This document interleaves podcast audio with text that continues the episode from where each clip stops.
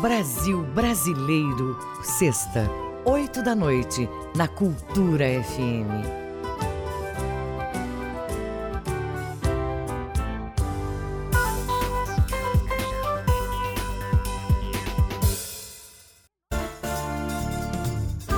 A partir de agora, você vai saber de tudo que é notícia no Pará, no Brasil e no mundo. Jornal da Manhã, na Cultura FM.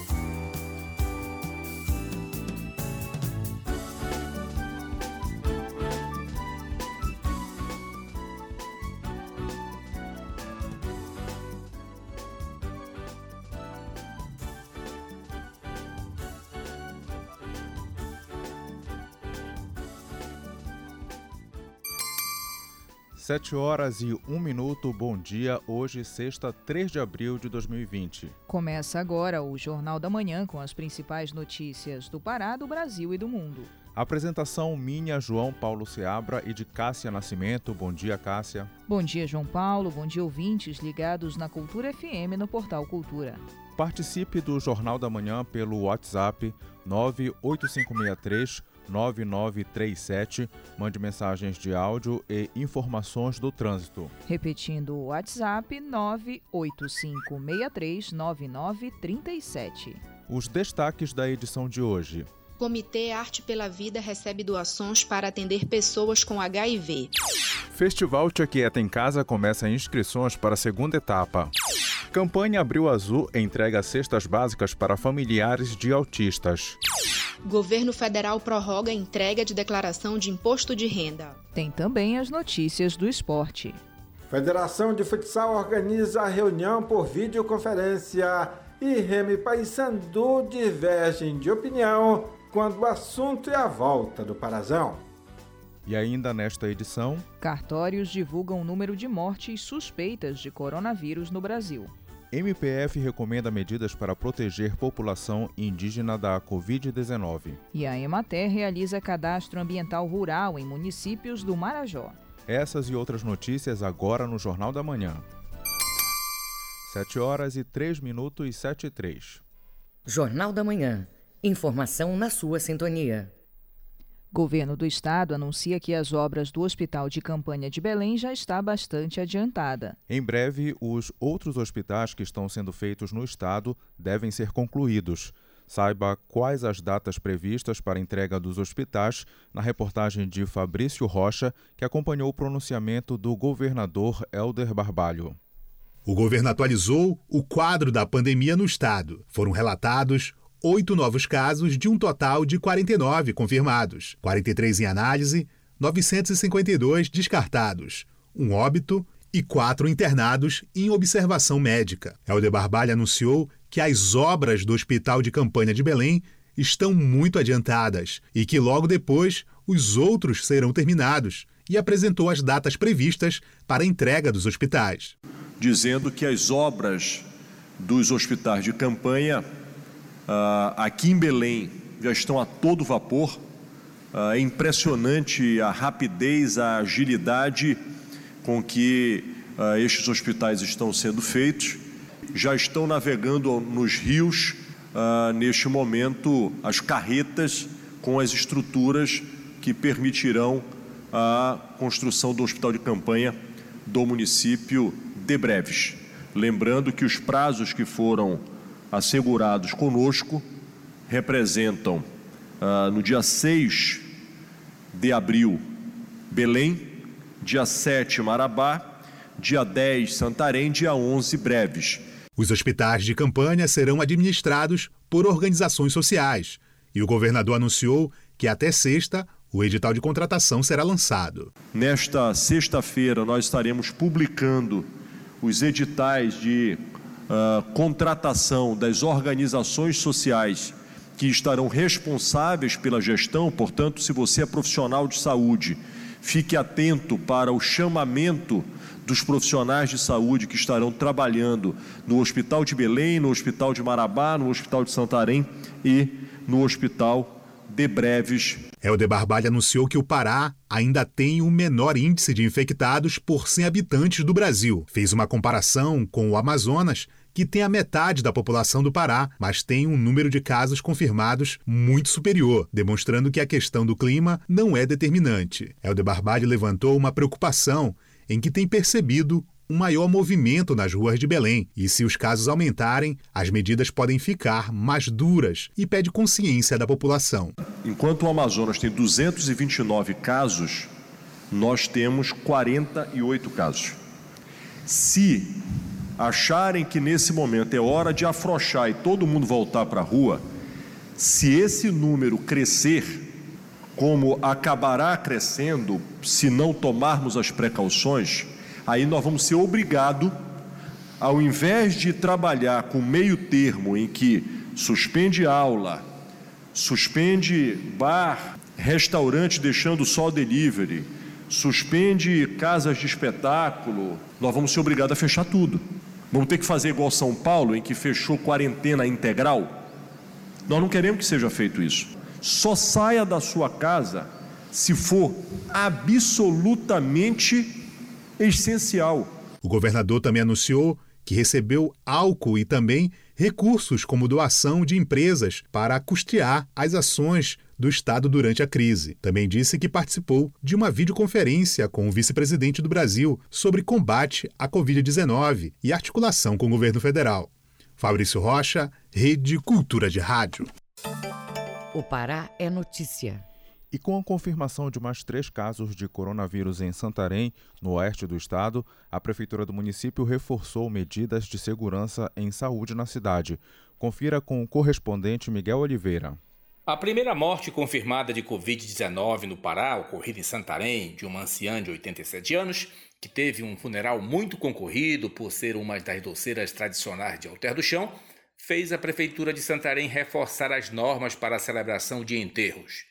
Além disso, as medidas de isolamento social, como suspensão de aulas e redução de horário do comércio, foram prorrogadas até o dia 19 de abril. Segundo o prefeito Nélia Guiar, a confirmação de três casos de coronavírus em Santarém, anunciados pela CESPA nesta quinta-feira, só reforçam a necessidade das pessoas cumprirem as normas estabelecidas. Com relação a velório, esses têm relação à participação de velório, então é um risco de contaminação na presença de velório. Há necessidade de a gente continuar com essas medidas que busquem reduzir a circulação das pessoas nas ruas, de fazer com que as pessoas fiquem em casa de que a gente mantenha esse distanciamento social, esse isolamento social para ficar realmente em casa. Existe ainda essa necessidade, mais ainda, agora com a confirmação de casos positivos, mais ainda para a gente tomar todos esses cuidados. Em Santarém, muitas pessoas que deixaram de trabalhar por causa da recomendação de não sair de casa, principalmente autônomos e vendedores ambulantes,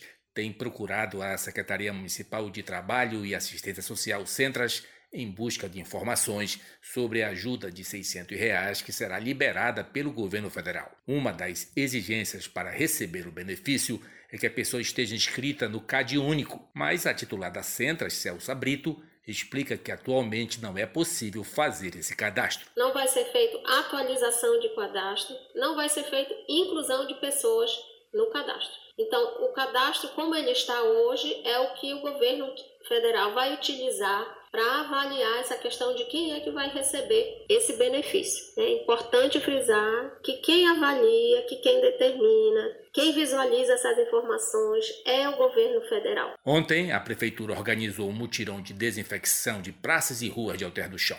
O trabalho vai ser estendido à zona urbana neste final de semana. De Santarém, Miguel Oliveira, Rede Cultura de Rádio. E o correspondente Marcos Onias, de Breves, no Marajó, traz os detalhes sobre a construção de um hospital de campanha no município. Vamos ouvir. Começa as instalações do Hospital de Campanha na cidade de Breves. O prefeito de Breves, Toninho Barbosa, recebeu na tarde desse último dia 2 de abril a equipe do governo do estado no estádio municipal, onde já começou o trabalho de instalação do Hospital da Campanha de Combate ao Coronavírus. Pelo menos 60 leitos serão disponibilizados aos prováveis pacientes do Covid-19. O prefeito enfatizou no momento que espera que não seja necessário, mas, por outro lado, se tiver casos confirmados, o município está preparado. Toda uma logística é elaborada e as atividades de prevenção seguem por toda a cidade e também interior do município. Agentes de saúde e da segurança pública trabalham para garantir que os serviços essenciais continuem sem que as pessoas venham perder o ritmo da campanha preventiva. Um caso suspeito surgiu no município também nesse último dia 2, de um paciente de 39 anos. A Secretaria Municipal de Saúde emitiu uma nota afirmando que possui um caso suspeito de coronavírus,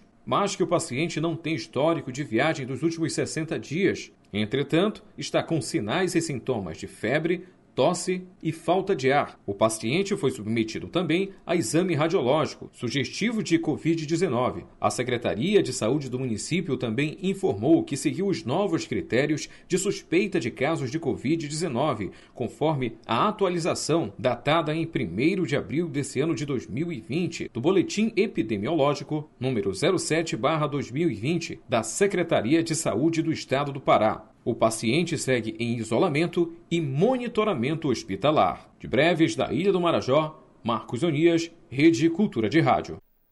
Emater realiza cadastro ambiental rural em municípios do Marajó, como nos conta o correspondente Edelson Vale. Aqui no Marajó, pequenos agricultores dos municípios de Chaves e Santa Cruz do Arari serão contemplados com o cadastro ambiental rural CAR.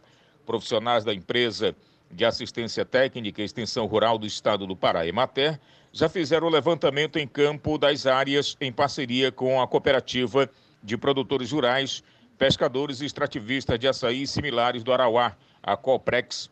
O trabalho deve ser concluído esta semana.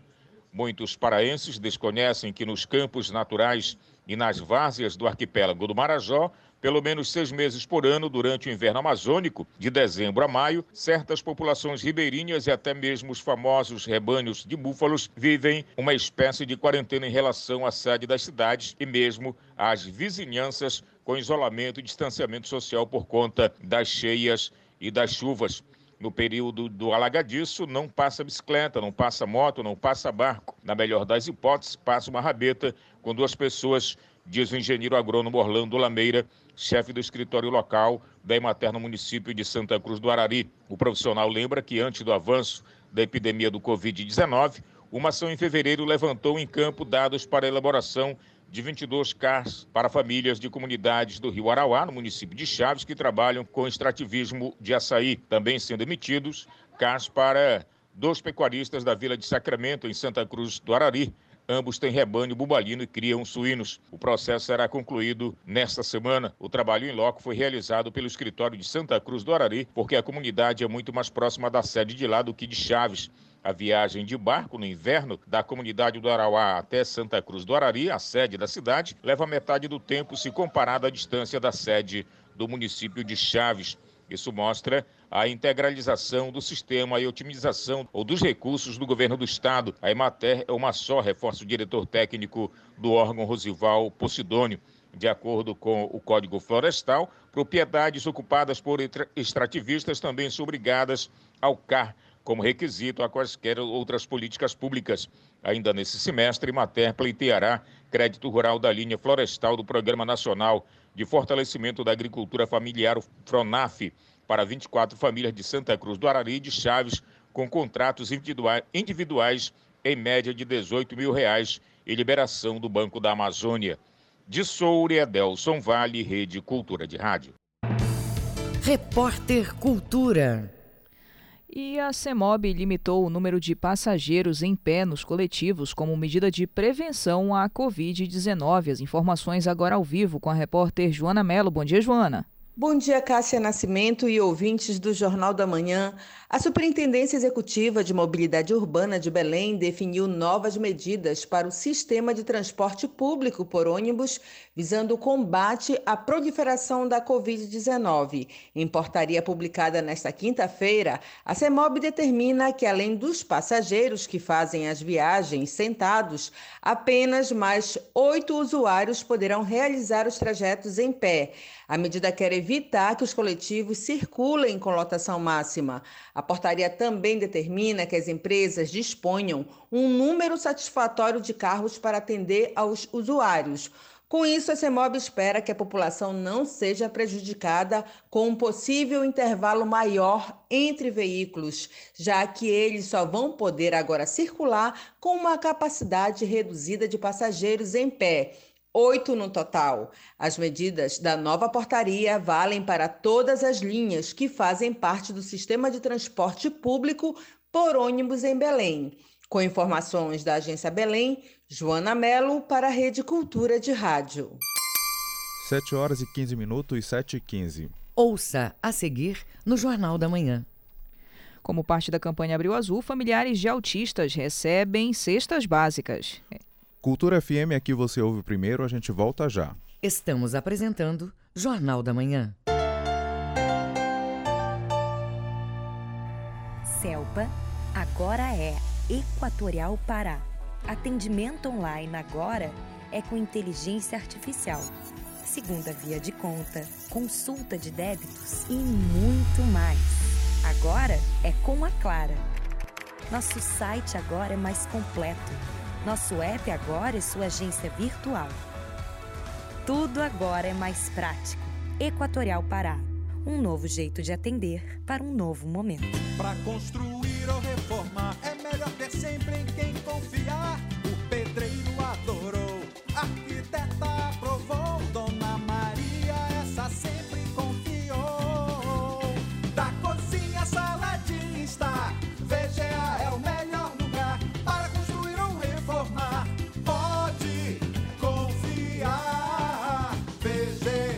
VGA Casa e Construção, Domingos Marreiros, entre 14 e Castelo. Segurança na zaga, confiança no meio e qualidade no ataque. A receita para um time de sucesso também é a receita para a sua casa. Na hora de comprar fios e cabos elétricos, escolha a Lubar Coppertec. A marca da qualidade, confiança e segurança para você. A Lubar Coppertec é daqui, é do Pará. Escolha o melhor para a sua casa. Escolha a Lubar Coppertec.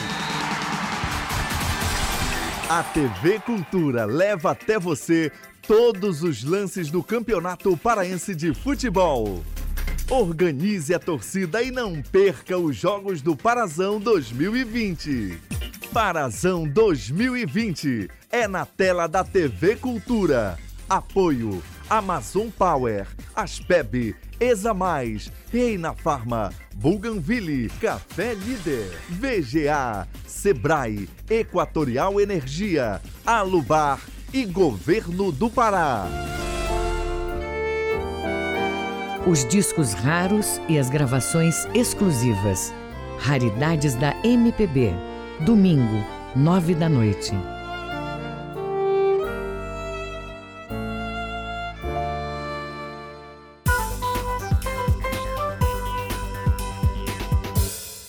Voltamos a apresentar Jornal da Manhã. Previsão do tempo. Na mesma região de Belém, céu com nebulosidade variando e pancadas de chuvas fortes e localizadas, que podem vir acompanhadas de trovoadas. Mínima de 24 e máxima de 30 graus em Bujaru. No nordeste do Pará, nebulosidade variando com chuvas fortes e localizadas, que podem ser acompanhadas de trovoadas. Temperatura mínima de 25 e máxima de 30 graus em Salinópolis. O arquipélago do Marajó tem uma sexta-feira de tempo nublado, com fortes chuvas acompanhadas de trovoadas. Temperatura mínima de 23 e máxima de 32 graus em Bagre. 7 horas e 19 minutos e 7 e 19. Jornal da Manhã. Informação na sua sintonia. Como parte da campanha Abril Azul, familiares de autistas receberam nesta quinta-feira cestas básicas no Centro Integrado de Inclusão e Reabilitação. Ouça na reportagem de João Paulo Seabra.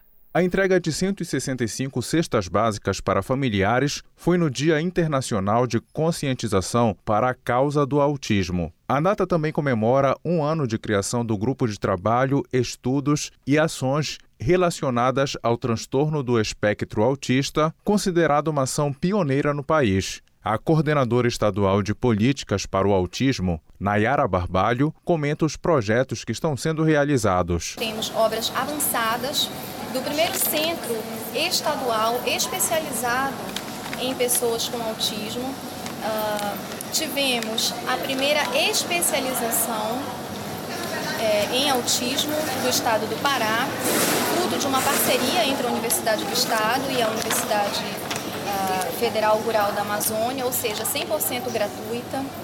Tivemos o decreto que instituiu o selo é, da empresa amiga da pessoa com autista, com o objetivo de fomentar a contratação dessas pessoas. Uh, temos em tramitação o projeto de lei proposto pelo governador, que vai instituir políticas públicas para pessoas com autismo no Estado, independente de que governo esteja. A entrega foi no Centro Integrado de Inclusão e Reabilitação, que atende de forma multiprofissional pessoas com autismo. Valéria Gonçalves é terapeuta ocupacional, especialista em espectro autista e comenta como é feito o tratamento no local. Um dos comprometimentos do TEA em relação ao isolamento social, dependência nas atividades do seu dia a dia, é, questão cognitiva. Então é importante esse tratamento, por quê?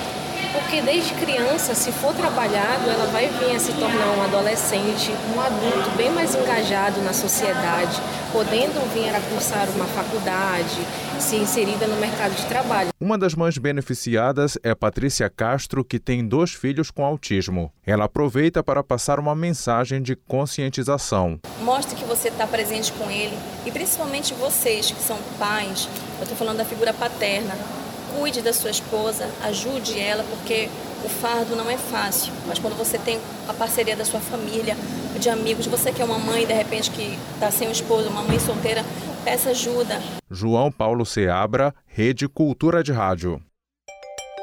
Segurança Pública. Em todo o Brasil, as denúncias de violência contra a mulher agora podem ser feitas com a tecnologia de um aplicativo desenvolvido pelo governo federal. Os detalhes na reportagem de Leandro Martins, da Rádio Nacional. A partir da semana que vem, denúncias de violência contra a mulher poderão ser feitas pelo celular. O aplicativo vai equipar sistemas Android e iOS em todo o Brasil. Essa foi uma das ações anunciadas na coletiva do governo federal desta quinta-feira pela ministra Damares Alves para ajudar a superar o período de crise causada pela pandemia da Covid-19. O Disque 100 de proteção a crianças também vai integrar essas plataformas digitais. Segundo a ministra, está aumentando a violência contra a mulher durante a quarentena. Ela citou o Rio de Janeiro, onde os registros aumentaram em 50%. Para a ministra, esse número é expressivo, porque no estado é possível fazer o boletim de ocorrência online, o que não acontece na maior parte do país. Em outros estados, a violência não tem crescido desta forma, porque a mulher está dentro de casa, possivelmente com agressor, não tem como sair para denunciar e não tem como usar o telefone para fazer a denúncia. Mas nós já temos indicações por meio do Ligue 180. Da semana passada, o aumento foi de 9%. Outra novidade apontada pela ministra é que, desde esta quinta-feira, o site da Ouvidoria do Ministério está no ar 24 horas por dia. Damaris Alves ainda mencionou os brasileiros que estão retidos no exterior por causa da falta de voos e relatou que eles estão recebendo apoio de instituições religiosas naqueles países, principalmente em Portugal. A ministra ainda alertou para os riscos de aumento de casos de acidentes domésticos, que costumam causar a morte de duas mil crianças por ano no país. Nesta sexta-feira, o Ministério vai lançar uma cartilha de orientações sobre como evitar acidentes, principalmente envolvendo crianças e idosos. Damaris Alves disse que o Ministério vai olhar também para os povos tradicionais os cerca de 1.200 ciganos que vivem no Brasil serão orientados a manterem os acampamentos onde estão durante a quarentena. E na semana que vem, o Ministério vai anunciar ações para pessoas em situação de rua, com apoio do programa Pátria Voluntária. Da Rádio Nacional em Brasília, Leandro Martins. Viva com Saúde! Ligações telefônicas devem ajudar a rastrear casos da Covid-19. Saiba mais na reportagem de Yuri Hudson, da agência Rádio Web. Olá, boa tarde. Aqui é do Ministério da Saúde. Você pode falar agora? É assim que vai começar a ligação que dezenas de milhões de brasileiros devem receber nos próximos dias. Esse é o chamado TeleSUS uma ação do Ministério da Saúde para mapear pessoas vulneráveis e com sintomas de infecção pelo novo coronavírus. A ligação, que parte de um grande Big Data, fará perguntas com o objetivo de triar possíveis pacientes.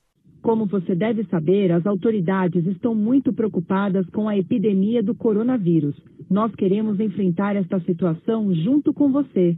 Para isso, precisamos que responda algumas questões sobre a sua saúde. Você tem apresentado febre e tosse ou febre e dor de garganta? Não. Ótimo! Que bom que você não está neste momento em uma situação de risco. Caso do outro lado da linha a resposta fosse positiva, o Telesus informaria como proceder e se programava para repetir a ligação em oito horas, por exemplo. A medida faria um acompanhamento da situação do paciente, além de orientá-lo. Com a ligação automatizada e o cruzamento de dados, também será possível apontar para as secretarias de saúde dos estados quais regiões estariam mais vulneráveis ou que concentram prováveis casos de contaminados pelo coronavírus. Para evitar trotes ou golpes, o cidadão deve prestar atenção ao identificador de chamadas, onde vai aparecer o número 136 do Disque Saúde. Desconfie de perguntas e pedidos sobre senha de banco, conta bancária, dados financeiros ou do INSS, por exemplo. O sistema jamais fará perguntas do tipo. Agência Rádio Web, de Brasília, Yuri Hudson. O Mundo é Notícia. Vamos aos destaques das notícias pelo mundo no Giro Internacional com Fabrício Rocha. A Organização Mundial da Saúde anunciou aos Estados-membros que mais de 200 pacientes foram selecionados para um dos testes do estudo Solidariedade. A iniciativa, que avalia potenciais tratamentos para a Covid-19, tem pelo menos 74 países inscritos e outros que mostraram interesse em participar. Falando em Genebra, o diretor-geral da agência, Tedros Adhanom, informou que os esforços da pesquisa e desenvolvimento sobre a doença estão se movimentando rapidamente. Na atualização desta quinta-feira, a OMS disse que no mundo temos mais de um milhão de casos confirmados, mais de 51 mil mortes e 208 mil pacientes recuperados. A Espanha registra recorde diário de mortes e tem mais de 10 mil vítimas. E metade da população global está confinada. As informações são da Agência de Notícias da ONU.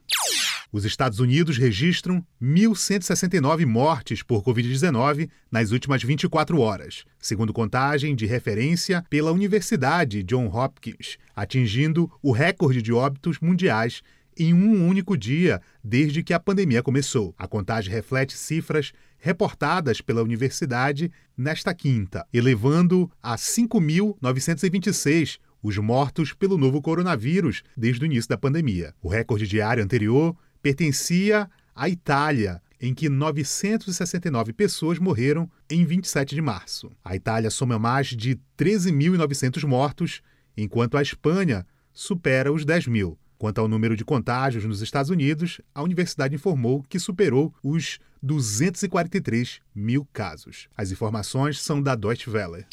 Em Guayaquil, a segunda maior cidade do Equador, as funerárias entraram em colapso. Não há mais caixões para todos os mortos e os cemitérios não conseguem atender a todas as famílias. O país registrou o primeiro caso da Covid-19 no dia 29 de fevereiro. Nesta quinta, são 2.758 casos confirmados e 98 mortes. O governo do Equador informou que, na quarta-feira, retirou 150 corpos que estavam em casas na cidade de Guayaquil. Famílias relatam que alguns mortos permaneceram até três dias em casa, esperando pelos serviços funerários. Nem todas as mortes foram decorrentes de infecções pelo novo coronavírus, mas o rápido crescimento dos óbitos fez com que as autoridades não conseguissem confirmar o número de vítimas pela Covid-19. Desde o dia 21 de março, o Equador vive toque de recolher das 7 da noite às 5 da manhã. As informações são da Agência Brasil. Fabrício Rocha, Rede Cultura de Rádio. Jornal da Manhã. Você é o primeiro a saber. E nós continuamos recebendo depoimentos de paraenses que moram em outros países sobre a pandemia do novo coronavírus pelo mundo. Vamos ouvir agora o relato da Landa de Mendonça, paraense que mora em Paris, na França. Acompanhe. Oi, gente, me chamo Landa de Mendonça, eu sou atriz paraense e moro em Paris. Por aqui as coisas continuam bastante complicadas. É, infelizmente, o número de infectados está crescendo, internações e, consequentemente, o número de mortos também.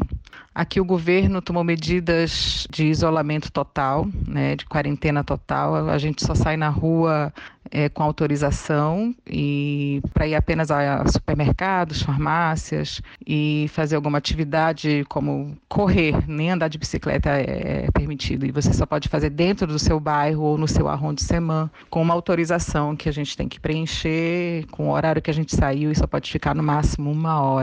É, sei que pode parecer estranho, mas é a única forma de realmente conter essa pandemia. Galera, meus amigos de Belém do Pará, é, para vocês não chegarem a esse ponto que nós chegamos, é muito importante respeitar esse tempo da quarentena, porque o, a contaminação é muito rápida, não é, não é nem pela questão da quantidade de pessoas que vão morrer, não é pela letalidade do coronavírus, é pela contaminação que é muito rápida e a gente acaba expondo muitos grupos de risco. Então, eu deixo aqui um, um grande abraço para vocês e pedir para que vocês lavem as mãos, para que vocês vocês respeitem o tempo da quarentena e vamos ficar em casa. Beijo grande. E você também pode participar do Jornal da Manhã. Mande mensagens de áudio e informações do trânsito pelo WhatsApp 985639937. Repetindo o número 985639937. Agora 7 horas e 32 minutos. Ouça a seguir no Jornal da Manhã. As notícias do esporte. Estamos apresentando Jornal da Manhã. ZYD 233, 93,7 MHz. Rádio Cultura FM, uma emissora da Rede Cultura de Comunicação. Fundação Paraense de Rádio Difusão, Rua dos Pariquis, 3318. Base operacional, Avenida Almirante Barroso, 735, Belém, Pará, Amazônia, Brasil voltamos a apresentar Jornal da Manhã. Tábuas de Marés. Em Salinas, Marudá e Algodoal, a maré está enchendo e chega ao seu nível mais alto às 11h25 da manhã. Maré baixa às 5 para as 7 da noite. Na Ilha do Mosqueiro, maré vazando atinge a baixa mar ao meio-dia e meia. Maré alta às 15 para as 7 da noite. No porto de Belém, a maré começa a vazar com baixa mar prevista para 1h35 da tarde. Maré alta às 15 para as 8 da noite. No porto de Vila do Conde, em Barcarena, maré cheia com pico às 7h30 da manhã. A maré baixa vai acontecer às 2h30 da tarde. No Trapiche de Breves, na ilha do Marajó, maré vazando atinge seu nível mais baixo às 10 para as 9 da manhã. Maré cheia às 2h20 da tarde. Agora 7 horas e 33 minutos, 7 e 33. Esporte. Vamos agora às notícias do esporte com Manuel Alves.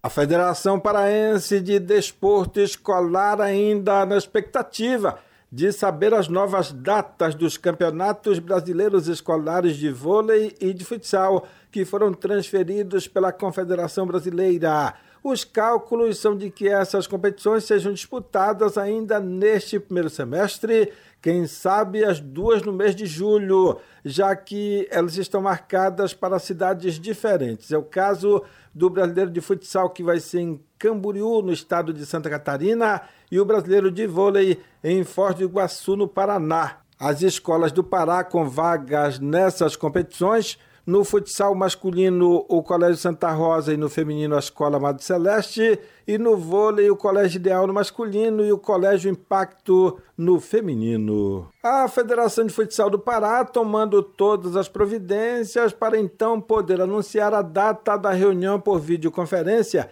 que vai realizar com os clubes para discutir a forma de disputa do torneio Beneguiá. Enquanto isso, quem quiser ainda pode se inscrever nesse torneio que já tem oito equipes garantidas. A Chajus, Rosário Centro, Paysandu, Adibas, Cruzeiro, Chaus e Remo, Esmac. A ideia da federação é deixar tudo preparado para que tão logo passe essa onda de Covid-19 a bola possa rolar.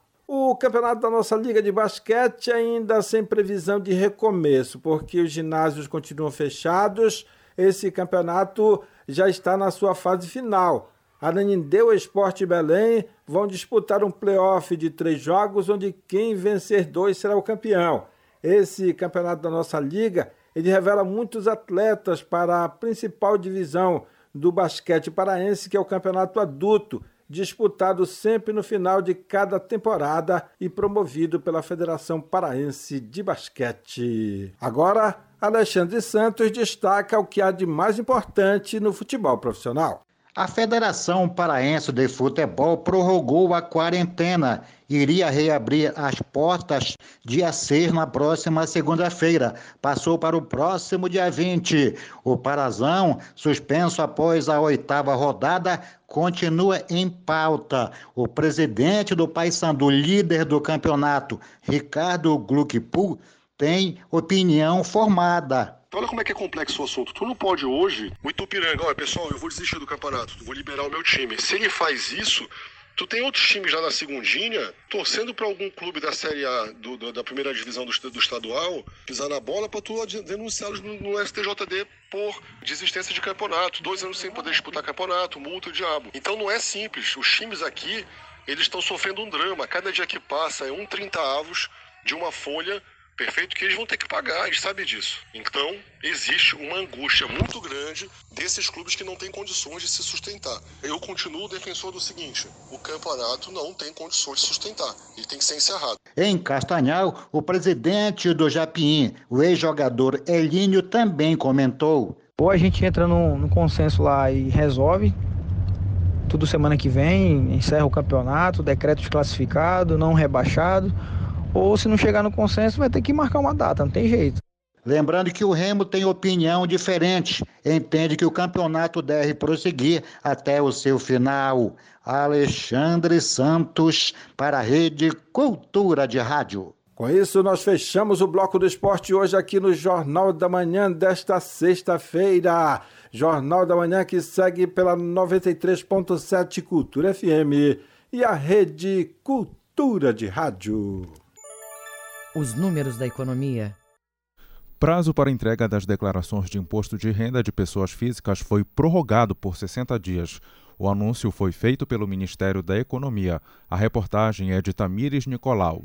Por conta da pandemia do novo coronavírus, a entrega das declarações foi adiada e pode ser feita até 30 de junho. A supervisora regional do Imposto de Renda da Segunda Região Fiscal da Receita Federal, Luísa Maria Pinto, explica a mudança. Considerando a classificação pela Organização Mundial de Saúde como pandemia do novo coronavírus, a Secretaria Especial da Receita Federal do Brasil alterou o prazo final de apresentação da declaração de ajuste ajuste anual, do dia 30 de abril para o dia 30 de junho de 2020, e retirou a exigência de se informar o número constante no recibo da entrega da última declaração de ajuste anual para a apresentação da declaração de ajuste anual de imposto de renda para alguns contribuintes. Como consequência, a data permitida para o débito automático da primeira cota passa de 10 de abril para o dia 10 de junho e as datas permitidas para o débito automático das demais cotas passam a ser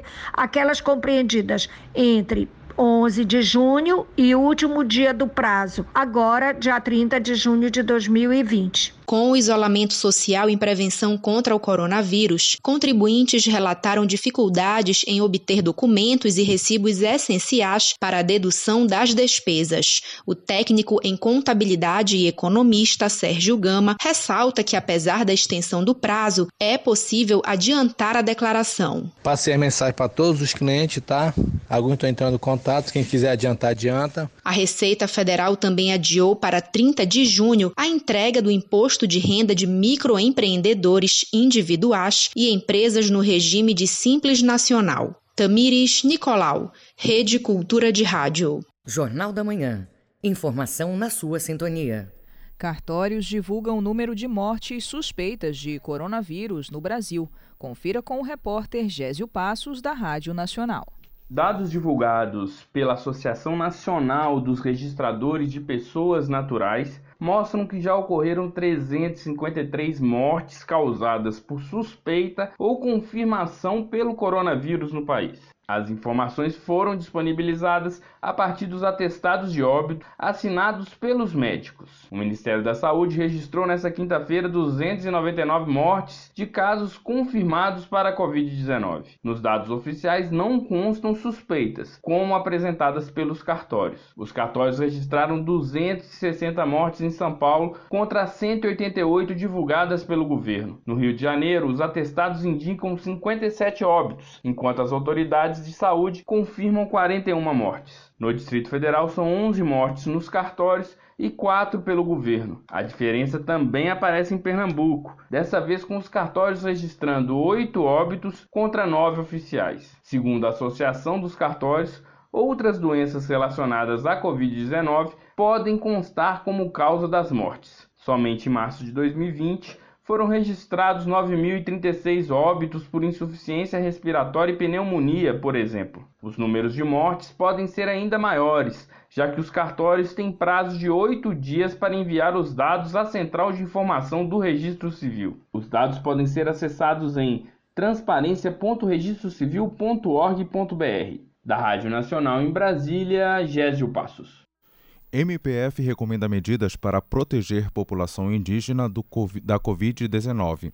Renata Martins, da Rádio Nacional, tem as informações. O Ministério Público Federal recomendou uma série de ações contra a pandemia da Covid-19 para as autoridades responsáveis pela saúde indígena. Entre as medidas recomendadas ao Executivo estão a inclusão dos indígenas em grupo prioritário de vacinação contra a gripe, o fornecimento de alimentos e produtos de higiene e a distribuição de insumos laboratoriais como testes. 32 procuradores da República assinaram o documento. Eles destacaram o risco de propagação da doença afetando muitos indígenas em uma mesma aldeia o que demanda a oferta de leitos e aparelhos, sobretudo respiradores, em quantidade suficiente para atendimentos simultâneos. Para o MPF, as medidas de restrição de acesso em vigor atualmente não garantem a proteção territorial para evitar o contágio dos povos indígenas pelo novo coronavírus.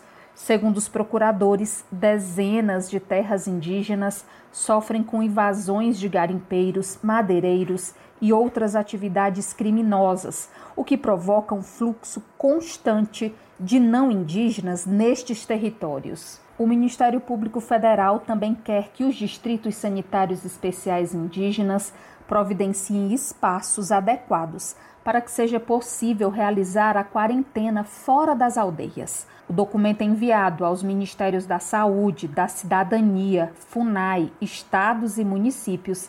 Tem mais de 30 recomendações. O MPF deu cinco dias para que as recomendações sejam cumpridas. A coordenação das operações do Comitê de Crise da Covid-19, comandada pela Casa Civil, informou que concluiu nessa quinta-feira o plano de enfrentamento ao coronavírus nas populações indígenas, que será detalhado nesta sexta-feira. Já a Secretaria Especial de Saúde Indígena criou nesta quinta-feira o Comitê de Crise Nacional. O grupo vai planejar, executar ações e monitorar os impactos da Covid-19 no âmbito da saúde dos povos indígenas. Da Rádio Nacional em Brasília, Renata Martins. Repórter Cultura. Segunda etapa da vacinação contra a gripe vai incluir caminhoneiros, motoristas de transporte coletivo e portuários. As informações com a repórter Joana Mello. É com você, Joana. Isso mesmo, a segunda fase só inicia no próximo dia 16 de abril, mas o Ministério da Saúde já incluiu caminhoneiros, motoristas de transportes coletivo e trabalhadores portuários nos grupos prioritários da campanha nacional de vacinação contra a gripe. As três categorias se juntam ao grupo que também contempla doentes crônicos e profissionais das forças de segurança e salvamento.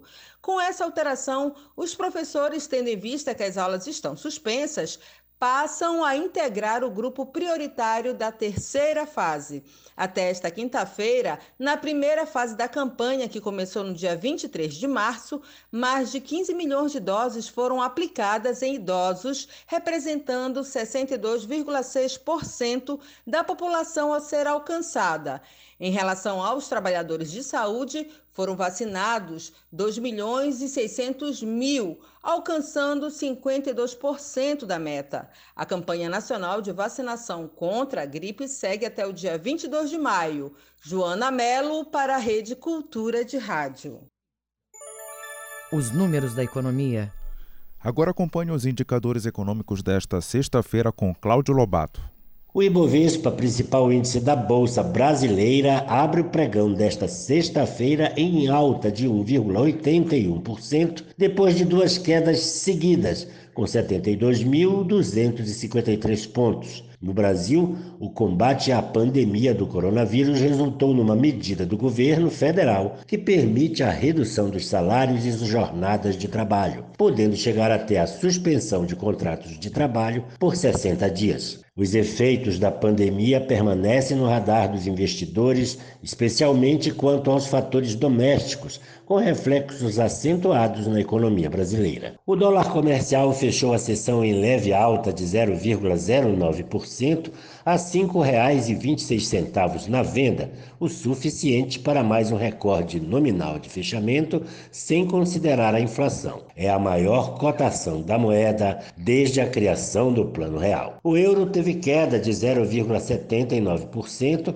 e está sendo comercializado a R$ 5,70 na venda. O grama do ouro custa hoje R$ 276,35 e o rendimento da caderneta de poupança com o aniversário nesta sexta-feira é de 0,5%. Cláudio Lobato, Rede Cultura de Rádio. 7 horas e 47 minutos, 7 e 47. Ouça a seguir no Jornal da Manhã. Congresso aprova a proposta que facilita gastos com o coronavírus. Cultura FM é que você ouve primeiro, a gente volta já. Estamos apresentando Jornal da Manhã. Sabia que dá para reconhecer um bom café pelo tempo que o sabor permanece no paladar? O Café Líder investiu alto na revitalização completa de suas embalagens, no processo de torra, na moagem e na rigorosa seleção de grãos. Quer saber o resultado de tudo isso? Vem tomar um cafezinho no Líder agora mesmo. Tá quentinho, cheiroso e mais gostoso do que nunca. Café Líder. Mais sabor, mais prazer guitarra no rock através dos tempos, no olhar de Gabriel Tomás.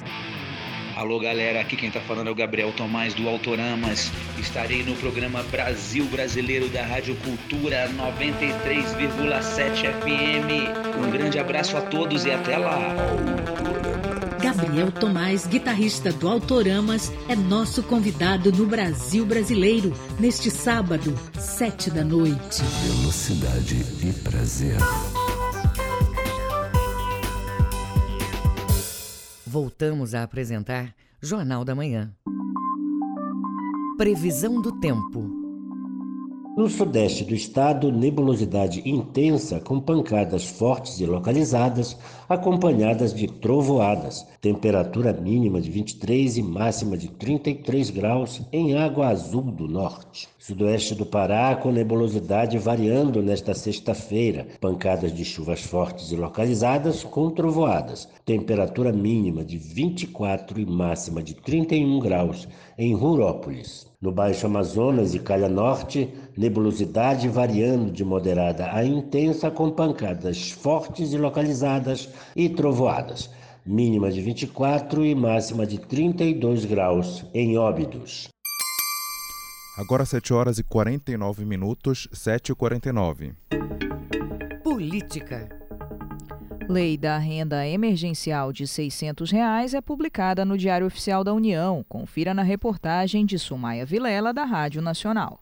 Foi publicada em edição extra do Diário Oficial da União desta quinta-feira a lei que prevê o pagamento de uma renda emergencial de 600 reais para cidadãos sem carteira assinada e de baixa renda durante a pandemia do novo coronavírus. A expectativa do governo é que o auxílio atenda cerca de 54 milhões de pessoas. O texto foi sancionado pelo presidente Jair Bolsonaro com três vetos. Um deles ampliaria o BPC, benefício de prestação continuada, que é pago a idosos e pessoas com deficiência pobres. Também foi publicada no Diário Oficial a medida provisória que abre um crédito extraordinário de 98 bilhões e 200 milhões de reais para financiar o programa. Os recursos serão repassados ao Ministério da Cidadania, responsável pela implementação da medida. O pagamento do benefício será feito ao longo de três meses, por meio dos bancos públicos federais, além de casas lotéricas. E atenção, ainda não existe data para começar o pagamento, então não é o momento de ir aos bancos para sacar o dinheiro. O governo federal também alerta a população para que não caia em tentativas de golpe que já estão acontecendo, principalmente pela internet. A renda emergencial de 600 reais é destinada a trabalhadores informais, intermitentes inativos, desempregados, autônomos e microempreendedores individuais, os MEI. Para ter direito a receber o recurso, o cidadão precisa ser maior de 18 anos, não ter emprego formal ativo, não receber benefício do INSS, seguro-desemprego ou assistencial, com exceção do Bolsa Família, e ter renda familiar de até três salários mínimos ou de até meio salário mínimo por pessoa. Inicialmente, o governo federal propôs pagar uma renda de 200 reais, mas o Congresso Nacional elevou a quantia para 600 reais, depois do aval do Executivo. O Senado aprovou ainda nesta quarta-feira a ampliação do benefício para outros grupos sociais, mas a proposta ainda vai ser analisada pela Câmara dos Deputados. Com informações da Agência Brasil, da Rádio Nacional em Brasília, Sumaia Vilela. Congresso aprova a proposta que facilita gastos com coronavírus. A repórter Cariane Costa, da Rádio Nacional, tem os detalhes. Realizada nesta quinta-feira a primeira sessão Congresso virtual desde o início da crise provocada no país pela pandemia do coronavírus. Só para lembrar, sessão do Congresso é quando, em uma mesma reunião, senadores e deputados votam juntos. No sistema virtual, como ocorreu nesta quinta-feira, os parlamentares votaram a mesma matéria, mas por meio eletrônico. Primeiro, os deputados, que aprovaram a proposta que regulamenta emendas impositivas e facilita gastos contra a Covid-19. Depois foi a vez dos senadores, que também aprovaram e por unanimidade o mesmo projeto, que na prática ajusta a Lei de Diretrizes Orçamentárias ao estado de calamidade pública, reconhecido pelo Congresso Nacional. O texto aprovado é uma das três propostas do governo federal que alteram leis orçamentárias e regulamentam a execução de emendas parlamentares obrigatórias individuais inclusive a de bancadas estaduais. Foi mantida em 124 bilhões de reais a meta para o déficit primário do governo federal e o relator inseriu a previsão de um déficit primário de 30 bilhões para estados e municípios neste ano. O relator no Senado e líder do governo no Congresso, senador Eduardo Gomes, no MDB, disse que a aprovação facilita a liberação de recursos para enfrentar a pandemia. O Ministério da Saúde está pagando um bilhão e meio de emendas parlamentares nos municípios brasileiros. O sistema é SUS. Sistema Único de Saúde. Também nesta quinta-feira, o presidente do Senado, Davi Alcolumbre, afastado das atividades após ter contraído a Covid-19, informou que está pronto para retomar as atividades legislativas. Em vídeo, o presidente do Senado afirmou que a pandemia do coronavírus deve ser tratada de uma forma responsável por todos e defendeu a necessidade de isolamento social e a prática de medidas de prevenção à doença. É importante seguir as recomendações da Organização Mundial de Saúde, do Ministério da Saúde. Outra coisa importante é lembrarmos que as decisões de governadores e de prefeitos de ficarmos em isolamento social, ela é fundamental para contermos o avanço e não colapsarmos o sistema de saúde do Brasil. Fique em casa. Davi Alcolumbre está 14 dias afastado do trabalho em isolamento domiciliar. Ele disse que realizou dois novos testes para o vírus que deram negativo. Alcolumbre retoma a presidência do Senado nesta sexta-feira. Da Rádio Nacional em Brasília, Cariane Costa. Jornal da Manhã. Informação na sua sintonia. Ações que arrecadavam verba para o Comitê Arte pela Vida foram canceladas. O motivo é por conta da crise gerada pelo coronavírus. O espaço atende pessoas com HIV/AIDS e agora faz campanha para arrecadar doações para a manutenção do espaço. A reportagem é de Tamires Nicolau.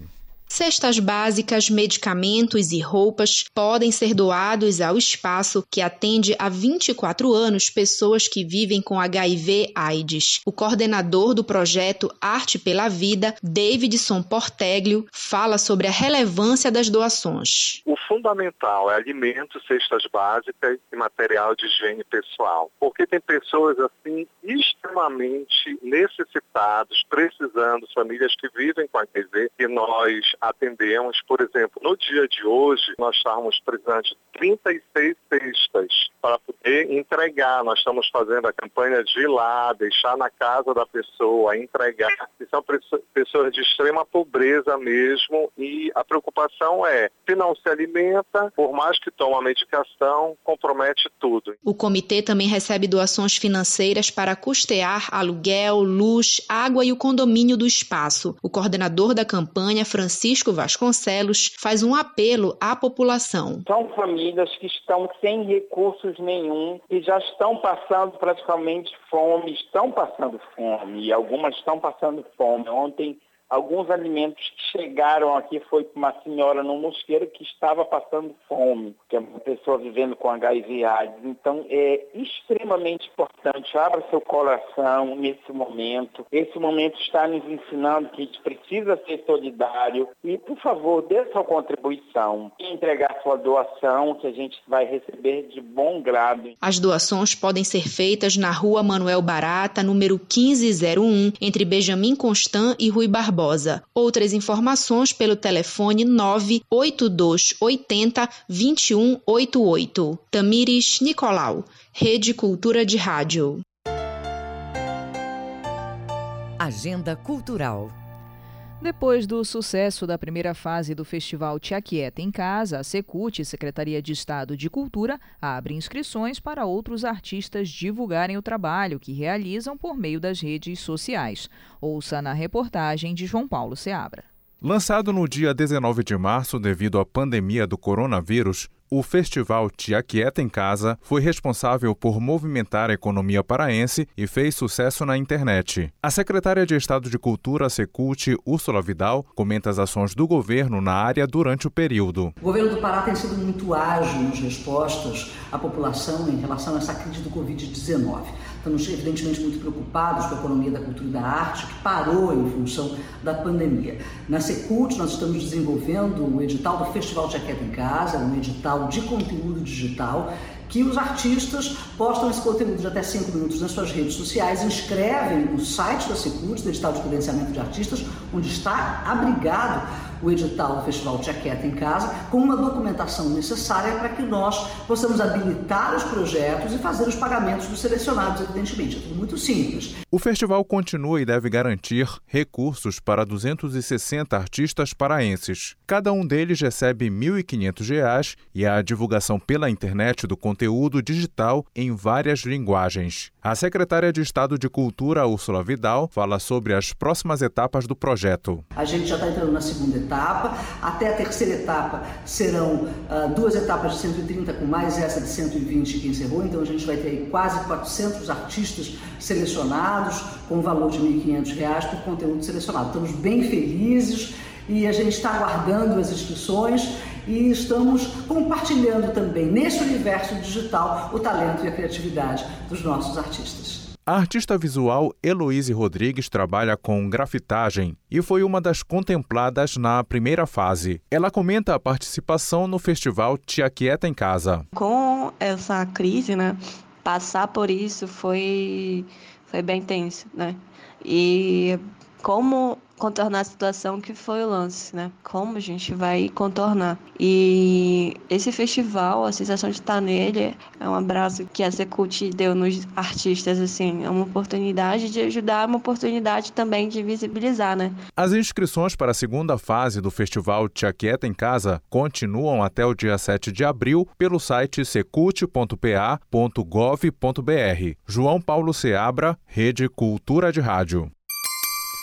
8 horas e termina aqui o Jornal da Manhã desta sexta-feira, 3 de abril de 2020. Apresentação Cássia Nascimento e João Paulo Seabra. E se você perdeu essa ou outras edições do Jornal da Manhã, acesse a conta do Jornalismo Cultura no castbox.fm. Uma excelente sexta-feira para você e até amanhã. Fique agora com Conexão Cultura com a Dil Bahia. Um bom dia para você e até mais. O Jornal da Manhã é uma realização da Central Cultura de Jornalismo.